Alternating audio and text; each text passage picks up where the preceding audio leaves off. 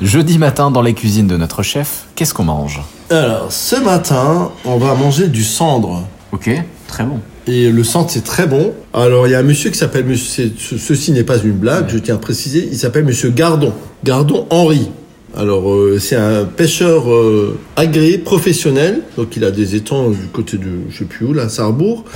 Et euh, il m'a ramené du cendre. Et on va le faire en cocotte de légumes. Donc, le cendre, il y a plein d'écailles. Vous levez en filet. Vous incisez légèrement la peau. La peau du cendre, c'est super bon. Vous faites rôtir dans une poêle anti-adhésive. Et avec ça, on faire en cocotte de légumes. Des pommes de terre, des petites pommes de terre qu'on coupe en deux, qu'on blanchit des parois froides à l'eau, une pré-cuisson. Lorsqu'elles sont blanchies, vous les passez dans une poêle. Vous mettez un peu d'oignon nouveau. Vous mettez des petits choux de Bruxelles.